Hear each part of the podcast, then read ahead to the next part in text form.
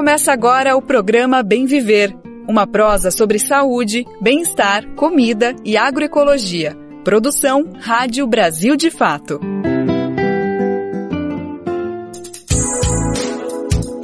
Hoje é quinta-feira, dia 11 de maio de 2023. Está no ar mais uma edição do nosso querido programa Bem Viver, uma produção do Brasil de Fato. Quem está por aqui sou eu, Lucas Weber, te convidando para irmos juntos e juntas falar de agroecologia, saúde, educação, cultura, além daqueles assuntos áridos, indigestivos do nosso dia a dia, como economia e política.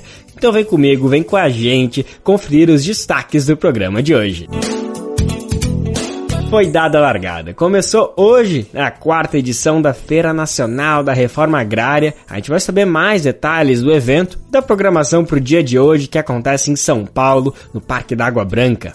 A batalha do governo e do judiciário contra o lobby das Big Techs. Grandes empresas de tecnologia como Google e Telegram têm feito um jogo sujo para barrar o PL das fake news, que a gente vai saber os últimos capítulos desse caso hoje. E no final do programa.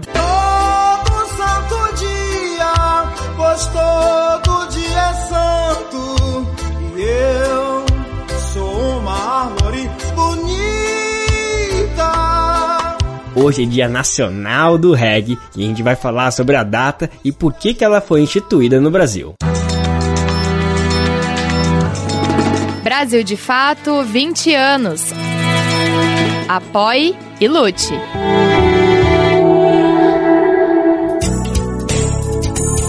A gente está no ar com Bem Viver, você sabe, é de segunda a sexta-feira, sempre às 11 horas da manhã na Rádio Brasil Atual, 98,9 FM na Grande São Paulo e também pela nossa rádio web no site radiobrasildefato.com.br, que você pode conferir em todo mundo. Dá para ouvir nosso programa nos aplicativos de podcast e na rede de rádios parceiras que retransmitem o Bem Viver de norte a sul do país. São mais de 100 emissoras e faça parte dessa rede. Para saber como, vá em radiobrasildefato.com.br e acesse como ser uma rádio parceira. Falando nisso, dá para mandar seu recadinho aqui pro Bem Viver, viu? A gente quer você participando ativamente dessa prosa que não acaba aqui no rádio.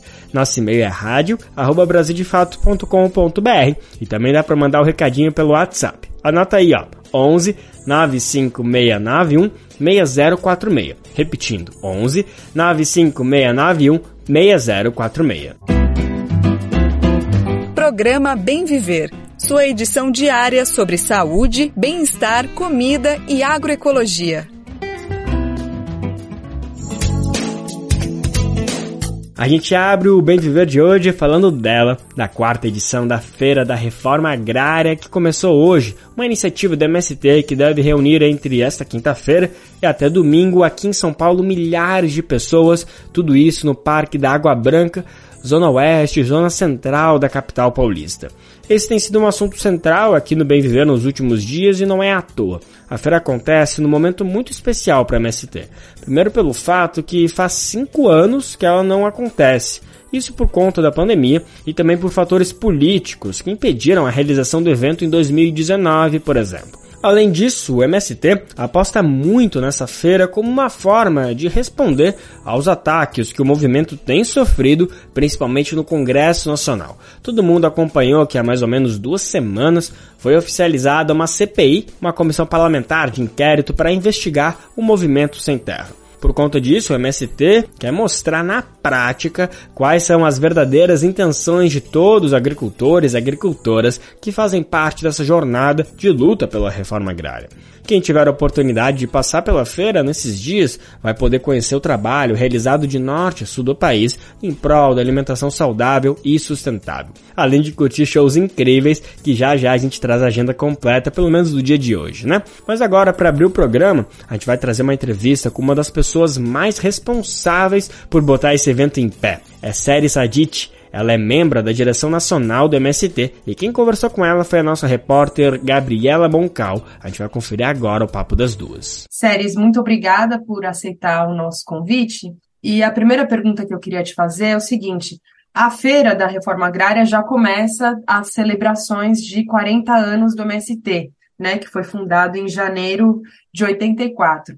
O movimento ele já nasce, obviamente, com a pauta da democratização do acesso à terra, da mudança nas relações de produção, mas ao longo das décadas foi também incorporando, ou talvez dando mais peso, para outras questões é, que de repente não estavam ali no começo.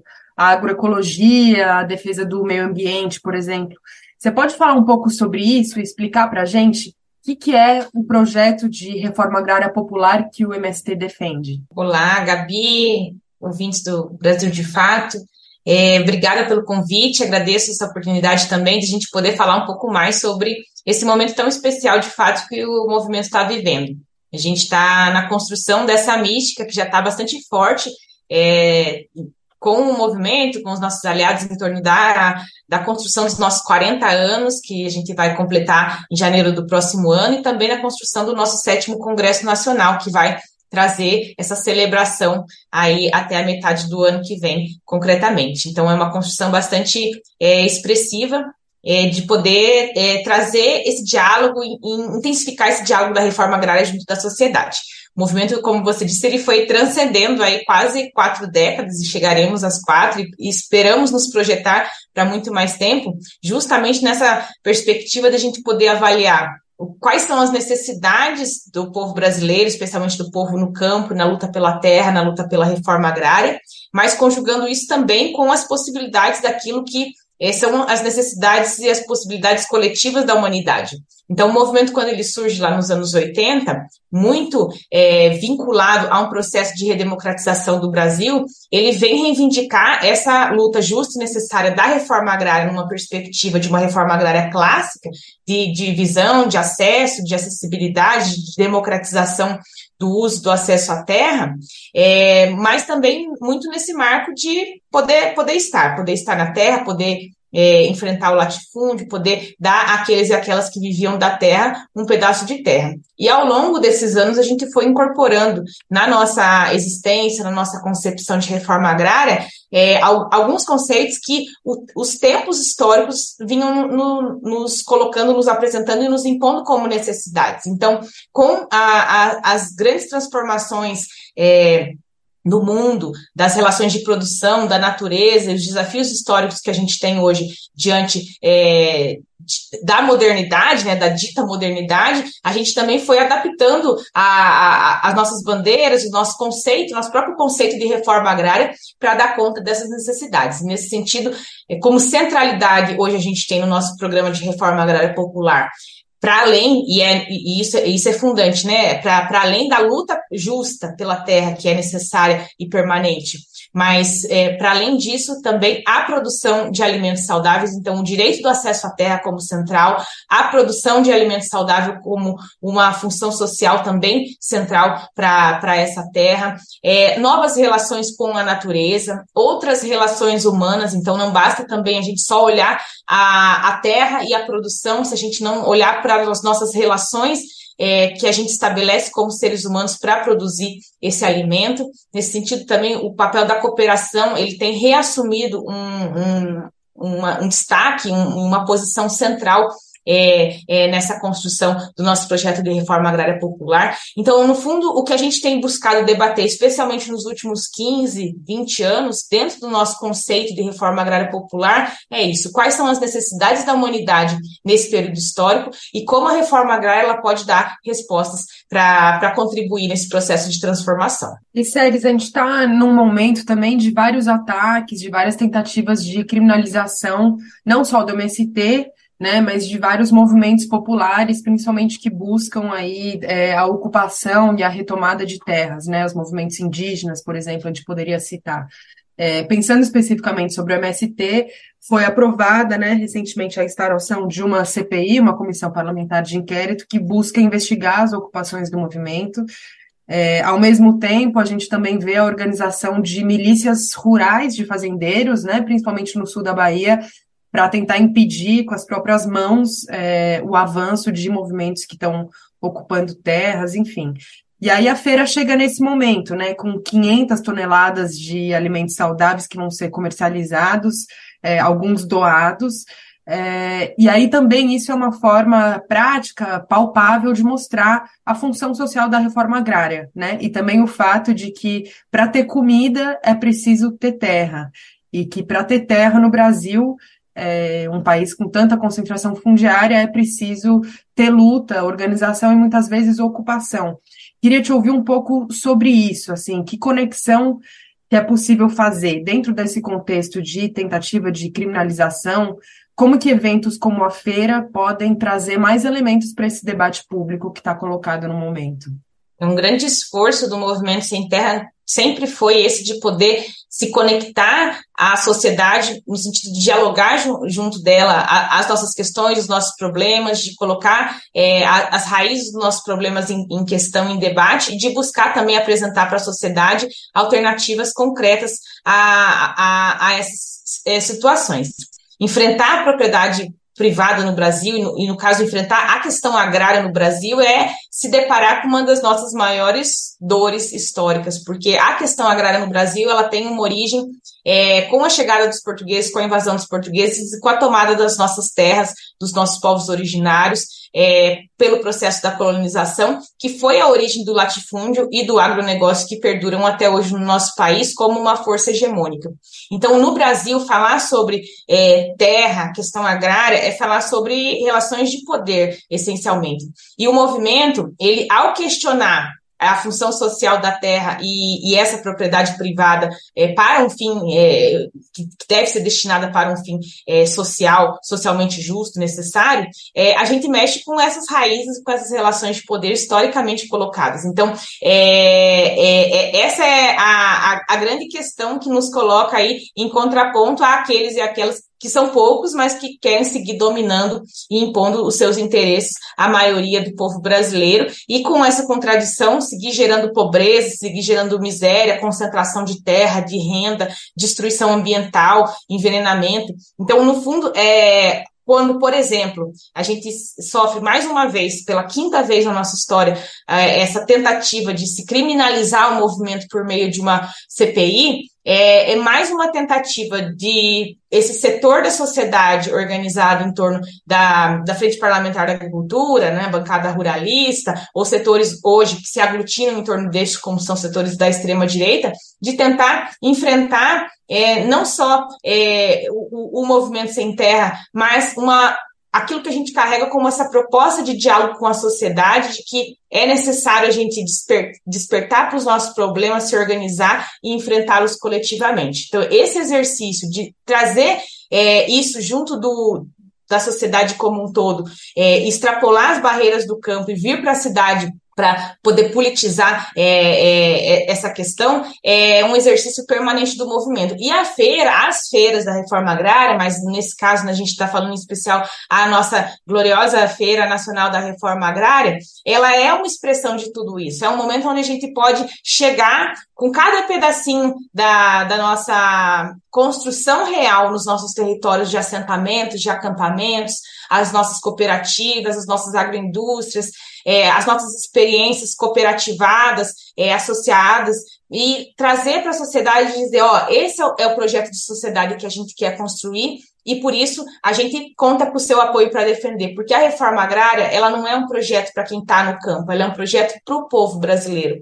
A reforma agrária popular ela só faz sentido se ela estiver construída junto e para com e para o povo brasileiro. Então a feira ela tenta trazer e, e traz é, essencialmente muito disso, não só no campo da produção é, e da comercialização dos nossos produtos, é, mas também no campo da, da cultura, seja a cultura é, nas suas diferentes expressões, seja a nossa cultura culinária, que a gente também é, trata com muito carinho e muita força durante as feiras, seja nos processos de formação, é, de debate, de articulação política que acontecem também com, com bastante expressividade é, durante, durante as feiras. Então, esse é um momento para a gente poder mostrar é, o que nós estamos construindo efetivamente em toda a diversidade, em todos os territórios é, onde a gente está é, colocado, né, em cada rincão do, do, Brasil, mas trazer isso para junto da sociedade para que, ao se sensibilizar com isso e ao perceber que essa de fato é uma alternativa para a gente construir um Brasil melhor, a sociedade possa se somar junto e sair também junto em nossa defesa. Séries, para terminar, acho que você até trouxe um pouquinho assim do que eu estava é, pensando em te perguntar, que é justamente a respeito desse diálogo, né, do MST com a sociedade de modo geral. a feira está é, tá sendo retomada, né? Depois de cinco anos sem acontecer, a primeira edição foi em 2016, depois 17 e 18. Em 2019, o João Dória impediu que ela fosse realizada no Parque da Água Branca, onde ela tem sido é, feita, né, todas essas vezes. E aí veio a pandemia, então agora é um momento de retomada aí da feira. É, ela acontece numa das maiores metrópoles do Brasil, está reunindo né, 1.200 produtores de 23 estados do país. Queria te ouvir um pouquinho para fechar sobre isso. Né? Você trouxe como a pauta da reforma agrária não é uma pauta exclusiva do povo do campo, né? É uma coisa que diz respeito a todo o Brasil. Talvez a fome seja um, um dos sintomas do momento político que a gente está vivendo agora, que prova como tá tudo muito interligado, né? Assim, como talvez a responsabilidade social da população que vive nas, nas grandes metrópoles do Brasil, é, com a defesa da reforma agrária, seja algo é, muito imprescindível para combater, por exemplo, o fato de que 33 milhões de pessoas estão passando fome no Brasil. Gostaria de fechar aqui a entrevista te ouvindo um pouquinho sobre isso, sobre a importância é, dessa relação entre campo e cidade. É, o movimento trata isso como uma questão central, mais do que uma retórica dessa famosa aliança campo-cidade necessária para a gente construir transformações, mas para nós, essencialmente, essa relação numa perspectiva de construção de um poder popular, ela é fundamental. Então, a reforma agrária popular, ela só é é, e ela só existe, ela só se viabiliza é, considerando que há relações diretas e não são antagônicas e não são é, cortadas, não são separadas o, entre o campo e a cidade. Há uma relação de retroalimentação entre as nossas construções, possibilidades e necessidades.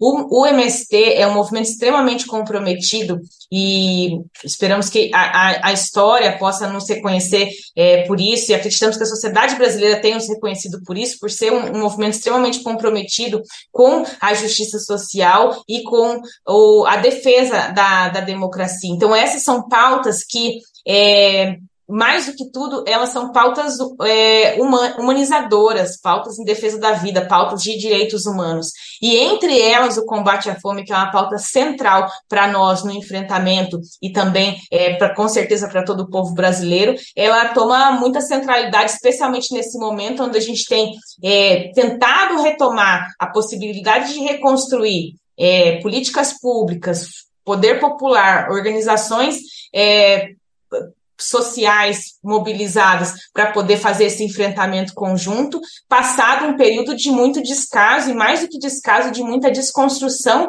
e ataque a isso. Então, o ataque que a gente sofreu nos últimos anos contra a nossa democracia, contra as políticas públicas, contra a reforma agrária e é, de outro, em, em detrimento né, do avanço exacerbado é, de uma política voltada para mercado e, e para o interesse e para o ganho de muito poucos, ela teve suas consequências drásticas, entre elas a de fazer o Brasil retornar ao mapa da fome. Então, a gente entende, e estamos num debate muito fraterno com a sociedade, com o governo, interno dentro do movimento, é, de, de, de entender o nosso papel central nisso, em seguir lutando pela terra, como uma ferramenta fundamental para a gente poder tanto fazer esse debate da questão da função social, mas concretamente para a gente poder avançar é, na, na, materialidade da possibilidade da produção massiva de alimentos para o povo brasileiro.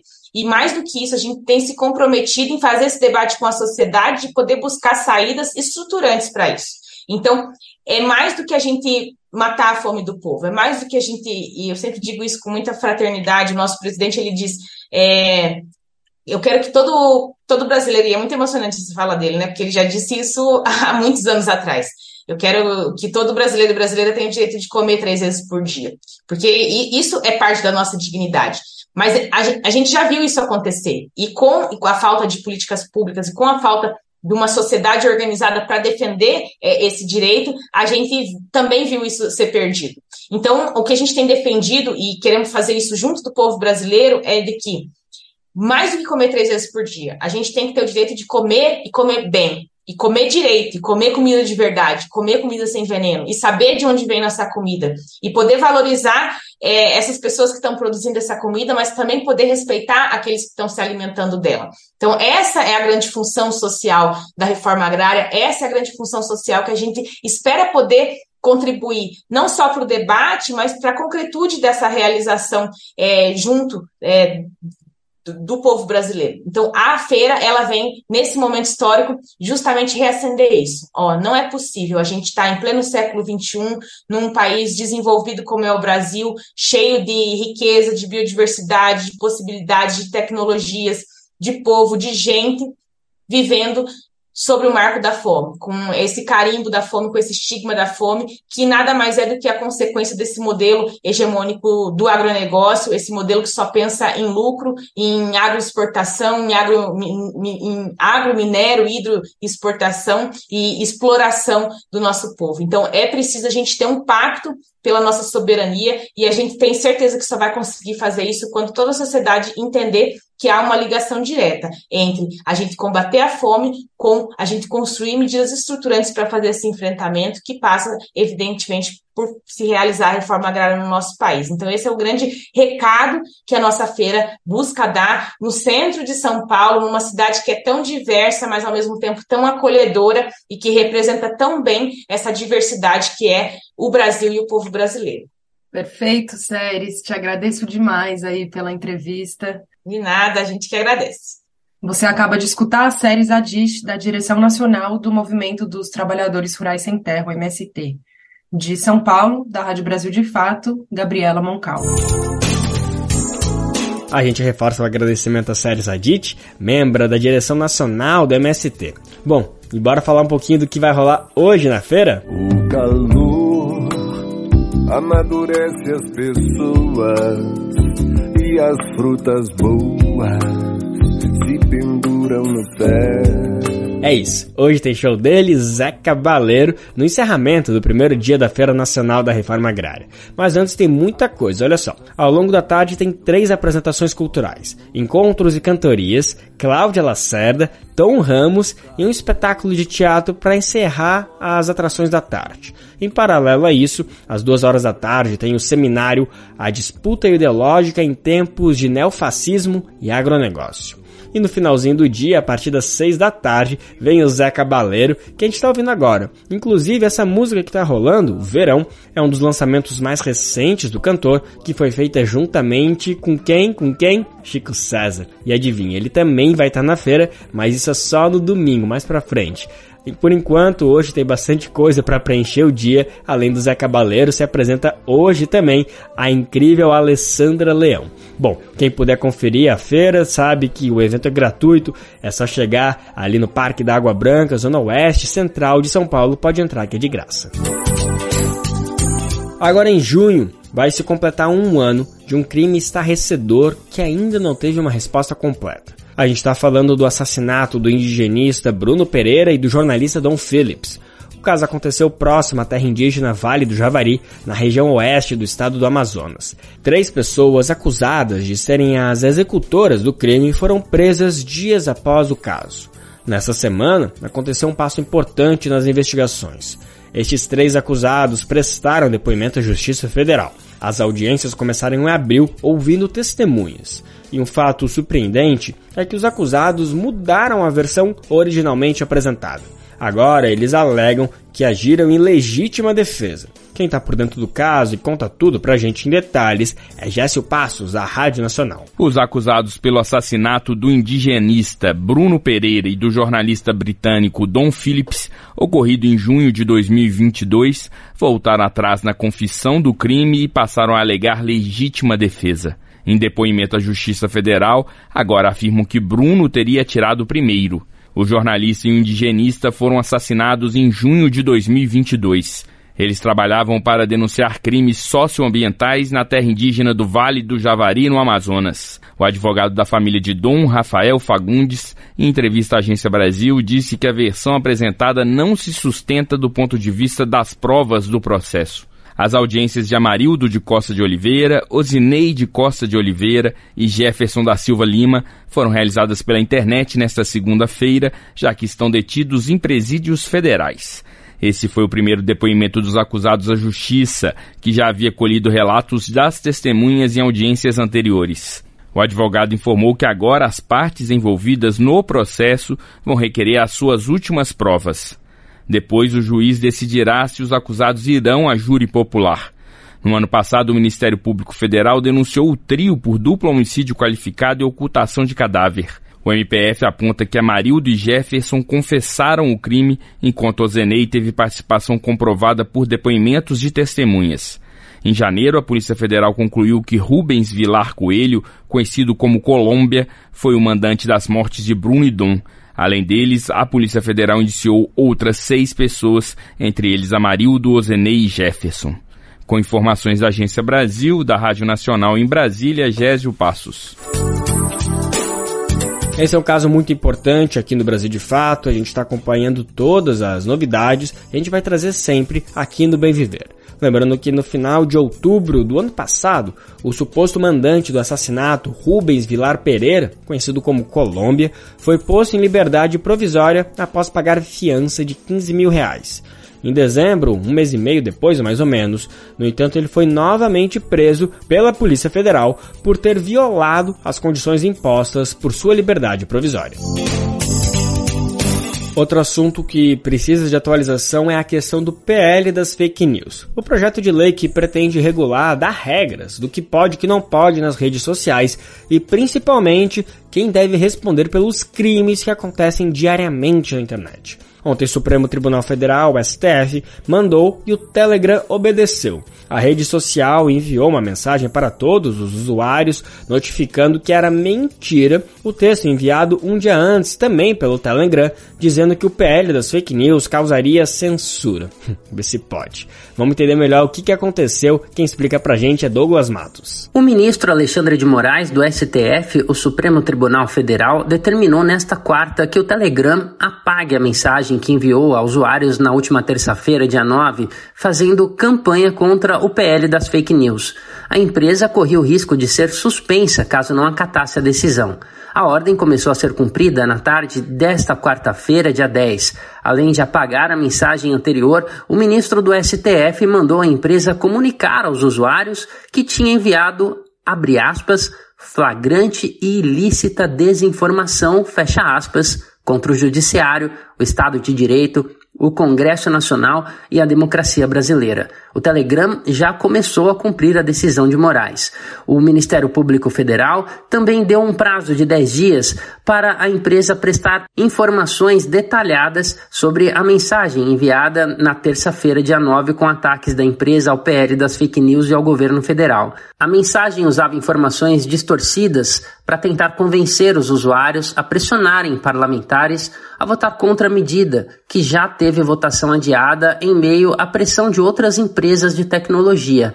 O texto foi enviado por meio de um canal oficial da empresa chamado Telegram Brasil. Geralmente, esse canal é usado para repassar informações banais sobre atualizações do aplicativo ou novos serviços. Além de dizer que a democracia estava sob ataque no Brasil, o aplicativo afirmou que o projeto de lei vai matar a internet moderna se for aprovado com a redação atual. Além disso, afirmou de maneira parcial e equivocada que o PL concede poderes de censura ao governo. Um dos alvos diretos do ataque foi o ministro da Justiça, Flávio Dino, que criticou o aplicativo por não ter agido contra grupos antissemitas. Essa mensagem gerou repercussão imediata de parlamentares e representantes do governo. Paulo Pimenta, ministro no comando da SECOM, a Secretaria de Comunicação da Presidência, criticou o Telegram, dizendo que a empresa mente e está infringindo as leis brasileiras brasileiras. O texto enviado pelo Telegram citava outras empresas de tecnologia como Google e Meta, proprietária do Facebook e do WhatsApp. Abre aspas, Google, Meta e outros se uniram para mostrar ao Congresso Nacional do Brasil a razão pela qual o projeto de lei precisa ser reescrito, fecha aspas. As duas empresas, porém, se manifestaram ainda na terça, se esquivando da relação com o Telegram. Também em nota, a Meta informou que tomou conhecimento do texto do Telegram pela imprensa e afirmou que refuta o uso do seu nome pelo Telegram na referida mensagem, negando as alegações no texto. De São Paulo, da Rádio Brasil de Fato, locução Douglas Matos. A gente sabe que esse tema tem incomodado especialmente as chamadas Big Techs, as empresas de tecnologia, como por exemplo as donas das redes sociais que a gente utiliza. Para tu teres ideia de como esse assunto tá dando espinha no pessoal, olha só isso.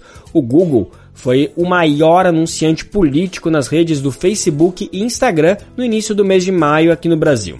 Segundo a agência pública de jornalismo investigativo, o Google gastou mais de 470 mil reais em anúncios contra o PL 2630, o chamado PL das fake news. Isso no Facebook e no Instagram entre os dias 30 de abril e 6 de maio.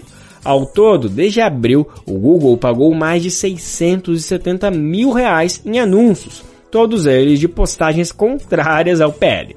As campanhas funcionam da seguinte forma: o Google paga para a Meta, a empresa que é dona das redes Facebook e Instagram, para que postagens sejam impulsionadas como propaganda e tenham maior alcance. Ou seja, esses conteúdos aparecem com maior frequência e chegam a mais pessoas que usam as redes sociais.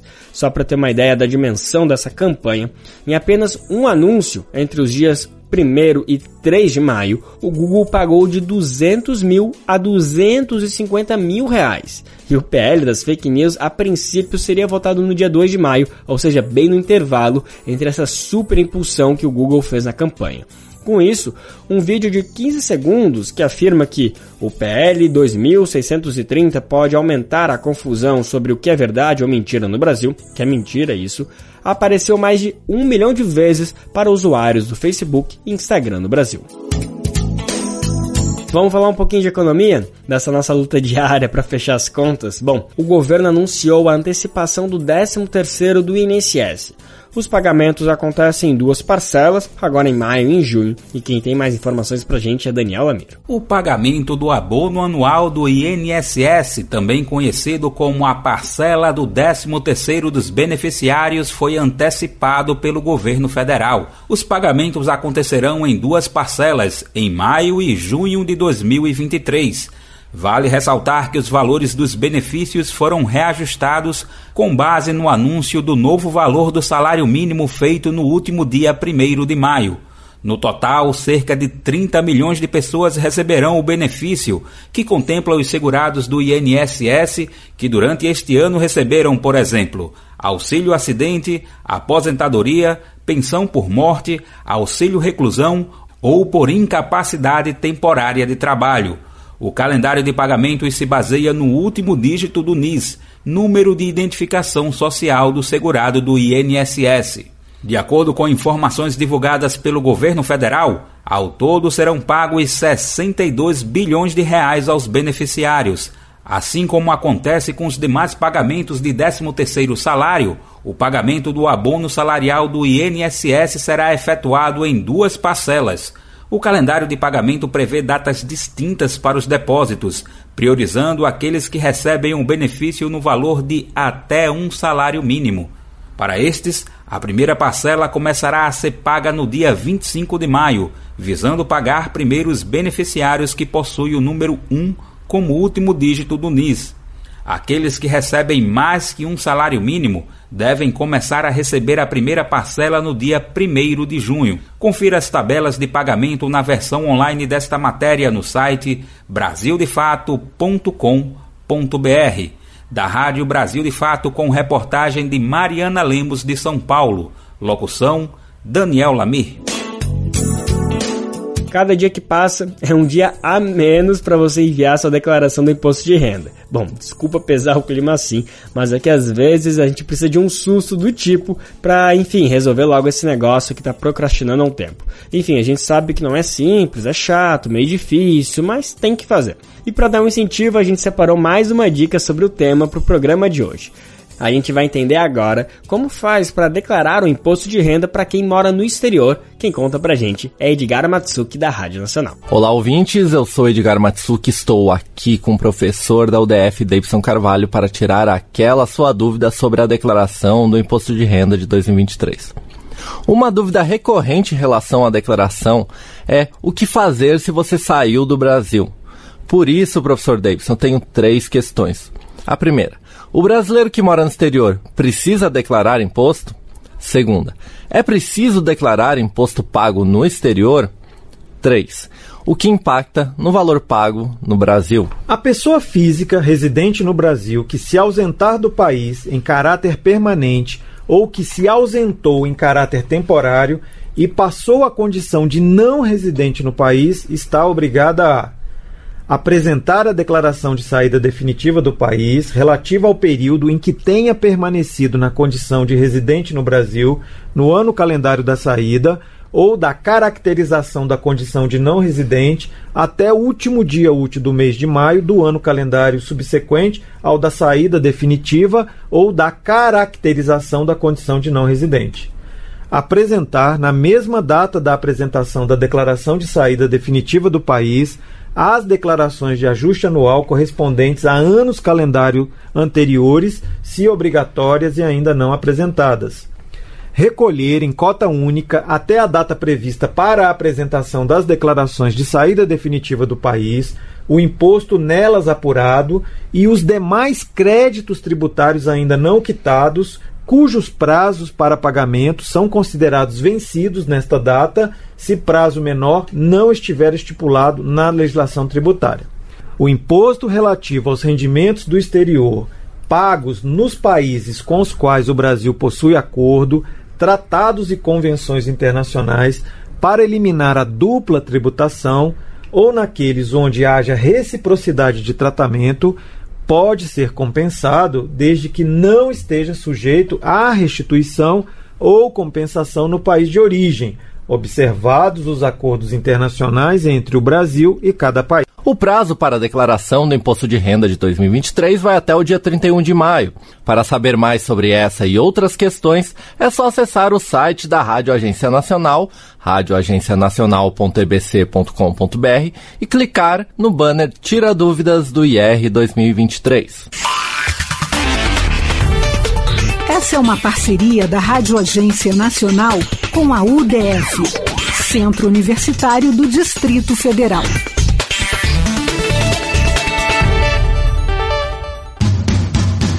Quer saber onde encontrar livros bons, baratos e com conteúdos que te ajudam a entender a situação atual do Brasil e do mundo? Na Expressão Popular Lá você encontra obras sobre marxismo, agroecologia, educação popular, literatura e muito mais. Com os livros da expressão popular, você se fortalece para a batalha das ideias e para a construção de um mundo melhor. Para saber mais sobre o acervo dessa editora popular, acesse o site expressãopopular.com.br ou faça uma visita à livraria na Rua Abolição 201, próximo ao metrô Anhangabaú, em São Paulo. Editora Expressão Popular. Vamos falar de cultura agora. Tem uma notícia aqui que dá até emoção de trazê-la para o programa. Hoje, quinta-feira, dia 11, o presidente Lula está em Salvador para dar vida ao projeto de lei Paulo Gustavo. A lei de incentivo à cultura vai garantir simplesmente 3,8 bilhões de reais para o setor, isso em todos os estados do Brasil e municípios também. Todo mundo se lembra que essa lei é resultado de muita luta de artistas e também parlamentares, especialmente durante a pandemia, para gerar um fundo, um apoio para esse setor que foi um dos mais afetados durante a crise sanitária. Depois de muito vai e vem, finalmente ela vai ser oficialmente assinada. Renato Ribeiro, da Rádio Nacional, tem detalhes a gente vai conferir agora. A Lei Paulo Gustavo vai destinar 3 bilhões e 800 milhões de reais para municípios, estados e Distrito Federal investirem no setor cultural. Esse é considerado o maior valor da história destinado à área. O decreto que regulamenta a lei será assinado na tarde desta quinta-feira pelo presidente Lula e pela ministra da Cultura, Margarete Menezes, em Salvador, na Bahia. E a partir daí, com a regulamentação da lei, cidades, estados e o DF poderão solicitar parte do dinheiro do Fundo Nacional de Cultura para tocar projetos culturais. Do valor, cerca de 2,7 bilhões vão para o setor audiovisual, para investimento em produções audiovisuais como obras, serviços e festivais de cinema. Já o restante mais de um bilhão, é destinado aos demais setores e áreas culturais e artísticas. A lei foi batizada em homenagem ao ator Paulo Gustavo, que morreu aos 42 anos por causa de complicações da Covid-19 em 2021. Aprovada pelo Congresso Nacional em março do ano passado, a medida foi criada para apoiar produtores culturais durante a pandemia. Mas, um mês depois, o então presidente Jair Bolsonaro vetou a lei complementar, alegando que a medida feria a lei de responsabilidade fiscal. Em julho julho do ano passado, o Congresso derrubou o veto. Dos valores disponíveis, 2 bilhões serão destinados a estados e 1,8 bilhão a municípios. Para acessar os recursos, a partir da próxima sexta-feira, já é possível entrar na plataforma de transferências de recursos da União para registrar os planos de ação. O dinheiro será liberado após a aprovação de cada proposta pelo Ministério da Cultura. Da Rádio Nacional em Brasília, Renato Ribeiro. Esse sábado é um dia muito importante para a história do país, né? 13 de maio não é qualquer data, é o dia que foi assinada a Lei Áurea, que decretou o fim da escravidão no Brasil. Bom, é bem verdade que é uma data quase mais inventada do que verdadeira, porque foi uma lei que não garantiu condições para que a população negra no país de fato pudesse ascender socialmente. Ou seja, a medida não trouxe as ações necessárias para que de fato a escravidão virasse algo do passado. Não é à toa que até hoje a gente percebe resquícios bem evidentes desse crime acontecendo no país. A gente vai debater com profundidade esse tema do que, que significa o 13 de maio de fato. Amanhã aqui no programa tem uma entrevista bem especial sobre isso. Mas para hoje, a gente queria divulgar algumas ações protagonizadas pelo movimento negro que ajudam a dar um verdadeiro significado para o 13 de maio. Uma delas é o Festival Negra Arte, que acontece a partir de sábado em São Paulo. O evento tem o objetivo de destacar as produções de artistas negros e negras aqui no Brasil. Para falar sobre esse evento, a equipe do Central do Brasil conversou com Lili Santos. Ela é idealizadora do Festival Negra Arte, publicitária e fomentadora cultural. Quem falou com ela foi a apresentadora Michele de Mello, que a gente vai conferir agora. Lili, um prazer ter você com a gente, seja bem-vinda. Prazer é meu, muito obrigada aí pelo convite e pela oportunidade. Lili, primeiro conta um pouco pra gente como é que surge a ideia de Negrarte e também qual a importância de que aconteça, né, que o evento aconteça numa data tão simbólica como o 13 de maio. Então, o festival nasceu em 2018, né, um grande sonho meu e do meu é, sócio Flávio Nogueira. É, a gente ficava muito incomodado de ir em algumas exposições é, artísticas e a gente só ver os negros como objeto e não como protagonistas da arte. E quando a gente via né, os negros nessas exposições, nessas manifestações, eram sempre as mesmas pessoas chamadas pelos mesmos curadores. Então a nossa sensação era de que tinha espaço para muitos outros artistas estarem ali. Então essa foi uma é, foi uma necessidade que a gente sentiu de dar voz a muitos artistas, alguns até que já faleceram e que não tiveram essa visibilidade tão destacada. Muito bom. É, e nessa diversidade de artistas, eu queria que você comentasse um pouco com a gente também, é isso, é, o objetivo é, da feira, por que, que ela é realizada nessa data, no 13 de maio, e de que forma é, essa programação também busca rediscutir o que, que representa o 13 de maio na história do Brasil. Perfeito. Então, num primeiro momento, a nossa ideia era que a gente tivesse a, as artes plásticas no festival. Mas a gente entendeu que o universo das artes é, plásticas ia muito além. Então, a gente acabou expandindo para as artes visuais. Então, desde a primeira edição, que a gente traz é, para esse debate artistas das mais vertentes. Então, do grafite, da literatura, da música, do cinema, da dança.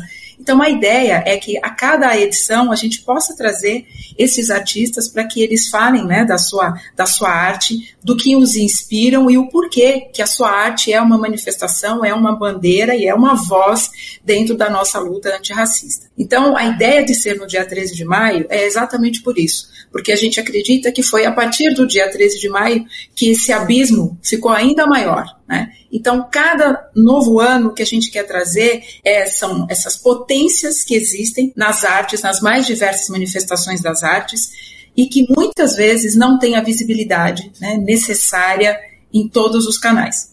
Lili, importantíssimo. Justamente uma das mesas do debate fala sobre pensamento antirracista dentro das artes. Então eu queria que você comentasse também como que as histórias em quadrinho podem contribuir para criar esse espaço de novas narrativas que vão justamente no sentido contrário do discurso hegemônico, que no caso do Brasil, inclusive, inclui o tal do mito da democracia racial. Né?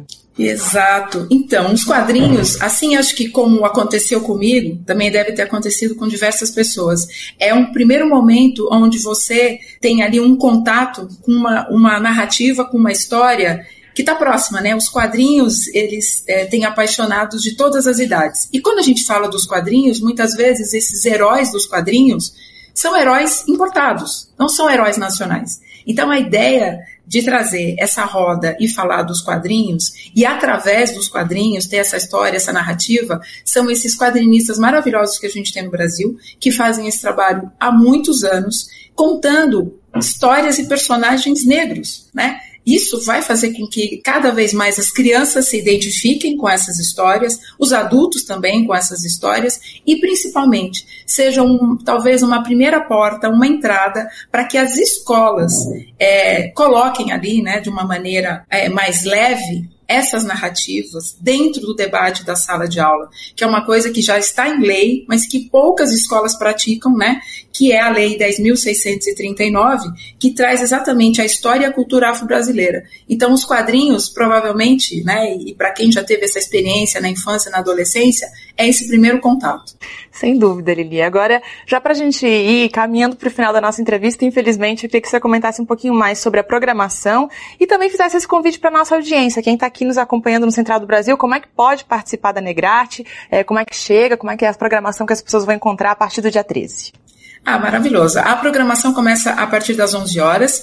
É, o Instituto Goethe fica na rua Lisboa, 974, entrada franca, né, aberta ao público, e nós vamos ter, além das rodas de conversa do festival, várias é, programações também desenvolvidas pelo Instituto. Então a gente vai ter intervenção com grafite, a gente vai ter música com DJ, a gente vai ter lançamento de livro, então é um, vai ter um, várias manifestações artísticas e esperamos todos vocês lá. Muito bom, imperdível então. Lili, muito obrigada por estar conosco é, e desejamos sucesso aí no Festival Negrarte. Obrigada. Obrigada a você. Sigam-nos nas redes sociais, arroba Festival Negrarte. A gente acabou de conferir a entrevista com Lili Santos, idealizadora do Festival Negra Arte, publicitária e fomentadora cultural. Quem falou com ela foi a apresentadora do Central do Brasil, Michele de Mello. Inclusive, fica a dica aqui, tá? O programa vai ao ar todos os dias na TVT e pelo YouTube do Brasil de Fato daqui a pouquinho, ao meio-dia e meio. É só se conectar que você vai conferir esse show de informações de graça para você. E tem evento importante também no Rio de Janeiro sobre o 13 de maio.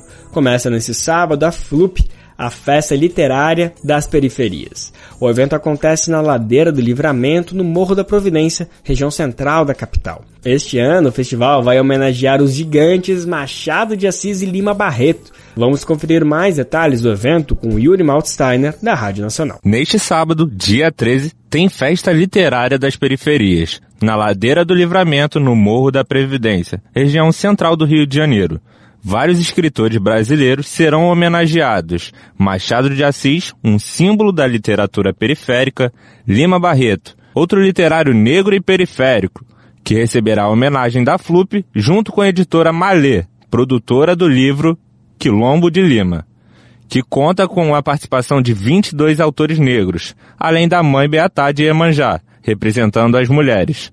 Segundo a porta-voz do evento, Dani Salles, a FLUP chega à sua 13ª edição, sem perder sua essência, que é levar literatura a territórios tradicionalmente excluídos dos programas literários. Estamos trabalhando para que potências literárias periféricas possam sim ter a oportunidade de produzir, de ler, e isso eu acho assim de uma extrema importância Durante muito tempo, a gente sentia falta de se reconhecer enquanto periferia nas publicações literárias, nos textos, nos roteiros. E na FLUP a gente tem percebido cada vez mais essa relação empática com a periferia, com a mulher, com a mulher preta. E, e, isso é de um, um primor que eu, eu considero muito especial realmente. O livro Quilombo de Lima foi criado a partir da parceria da FLUP e da editora Malê. E a organização da feira literária reuniu 22 pessoas negras que tiveram a oportunidade de escrever contos a partir das obras de Lima Barreto. Essas participantes tiveram a ajuda de um grupo de orientadores para enriquecer ainda mais essa homenagem. Wagner Amaro, criador da editora, ressaltou a importância que Lima Barreto tem perante a literatura brasileira. O Lima Barreto ele tem uma importância imensa para a literatura brasileira. Ele deixou um legado literário de grande valor é, o Lima ele adianta muitas questões na sua literatura, quer dizer, ele renova essa literatura brasileira. Ele tem um olhar crítico em relação a questões da sociedade brasileira que se mantêm presentes ainda na contemporaneidade. O Lima ele traz é, inovações em termos de estilo, o que é muito importante. A programação da feira conta com atividades para todas as idades. O pontapé inicial será dado por um cortejo do afoxé Filho Gigante, que sairá do Cais do Valongo, patrimônio mundial da humanidade e do centro da região conhecida como Pequena África. Nomes como Gilberto Gil, Haroldo Costa e Eliana Alves Cruz já estão confirmados nas mesas de debate. O encerramento terá show da sambista Leci Brandão, com supervisão de Tamara Freire da Rádio Nacional no Rio de Janeiro e Yuri Miltensteiner. E para encerrar o Bem Viver de hoje, a gente vai falar dessa data especial Dia Nacional do Reggae. Se engana quem acha que a gente está no país errado para celebrar o Dia do Reggae. Nada disso, gente. Por aqui essa cultura é forte também e tem originalidade. Tem uma história particular. Especialmente na divisa ali da região norte com o nordeste, entre Pará e Maranhão. Por ali o reggae respira forte. Inclusive, nessa região a população desenvolveu maneiras bem próprias de tocar e principalmente dançar esse estilo musical. Bom, de fato, a data 11 de maio é uma homenagem a Bob Marley, cantor e compositor jamaicano que é o pai do reggae indiscutivelmente. Mas o fato do Brasil ter uma data nacional tem motivo sim. E a gente vai descobrir agora na reportagem especial de Adriele Marcelino.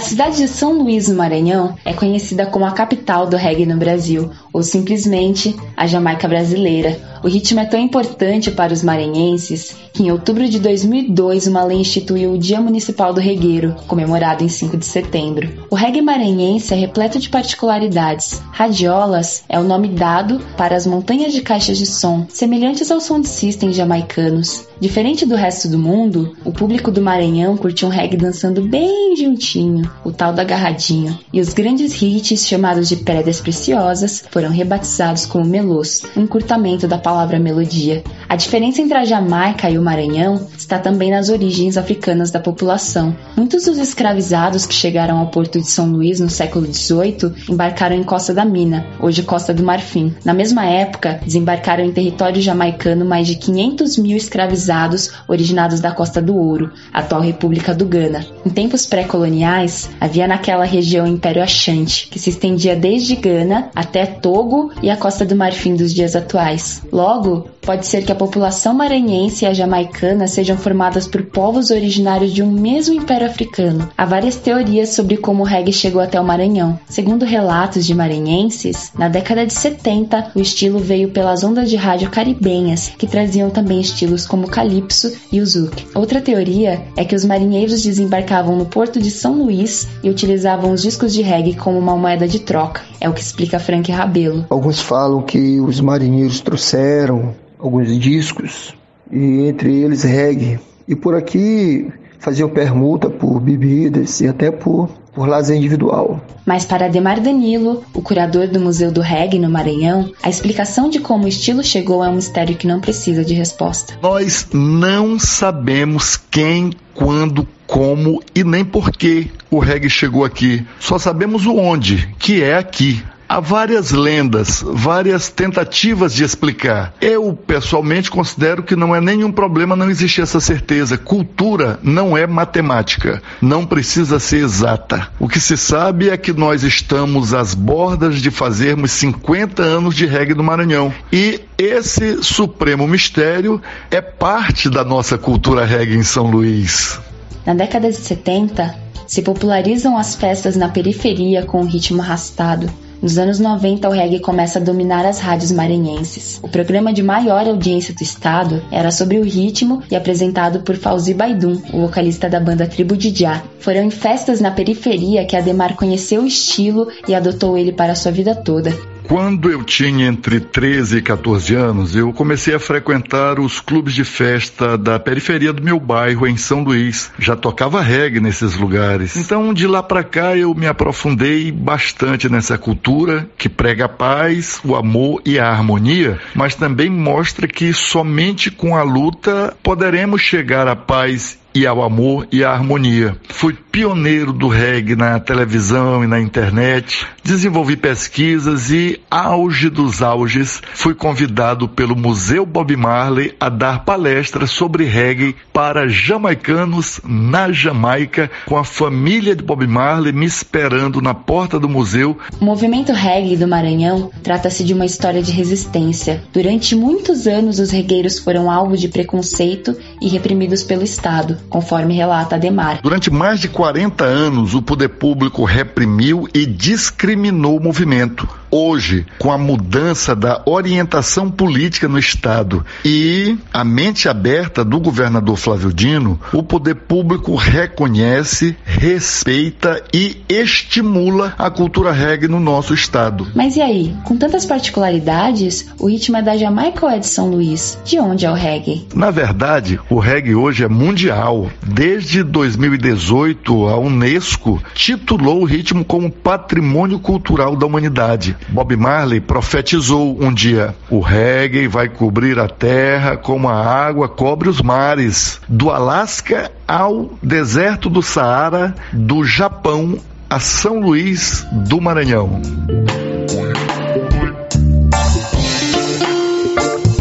Rádio Brasil de Fato, Adrele Marcelino, sob supervisão de Lucas Weber.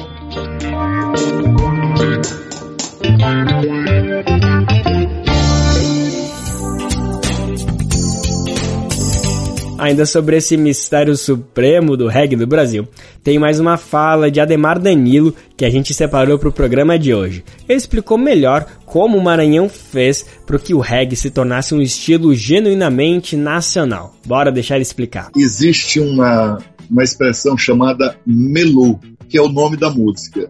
Esse melô é uma estratégia de sobrevivência do reggae. Como a música é em outra língua, o artista tem nome em outra língua que é difícil de falar, difícil de compreender, como é que o maranhense iria pedir a sua música favorita para o seu DJ ou para o seu radialista? Então o povo começou a apelidar as músicas. Por exemplo, existe uma música que se chama White Witch, um dos maiores sucessos de reggae aqui no Maranhão, de todos os tempos.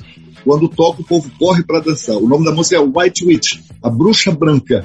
E aí, no refrão da música, a cantora diz assim: White Witch, we're gonna get you a bruxa branca vai te pegar. What you gonna get you? What you gonna get you? Aí o maranhense cantou, aí o caranguejo, aí o caranguejo, virou o melô do caranguejo.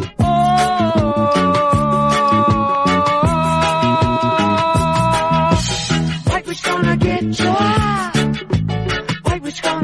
Get you. White witch gonna get you. White witch gonna get you. White witch gonna get you.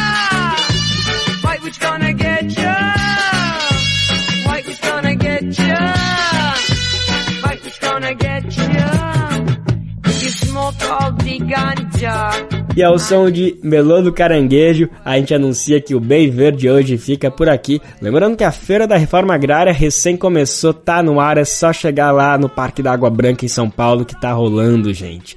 Se não der pra ir hoje, calma que tem até domingo. E também é só colar na cobertura do Brasil de Fato, seja na TV, no rádio, nas redes sociais, que a gente tá super por dentro de tudo que tá acontecendo, você não vai perder nada. Gonna get you. Gonna get you. White witch gonna get you. White witch gonna get you. White witch gonna get you. White witch gonna get you. White witch gonna get you. O Bem Viver vai ao ar a partir das 11 horas da manhã na Rádio Brasil Atual, 98,9 FM na Grande São Paulo ou no site radiobrasildefato.com.br.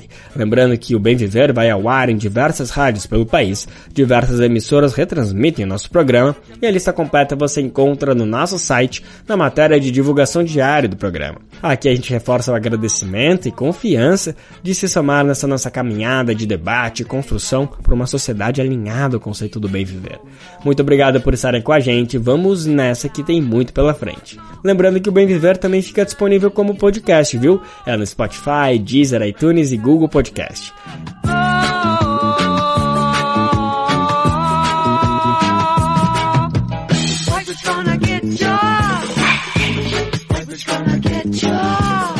Este programa teve apresentação e roteiro de Lucas Weber, edição e produção de Daniel Lamir, Douglas Matos e Rodrigo Gomes, trabalhos técnicos de André Paroche, Adilson Oliveira e Lula Gatinoni, coordenação Camila Salmásio, direção executiva Nina Fidelis, apoio toda a equipe de jornalismo do Brasil de Fato.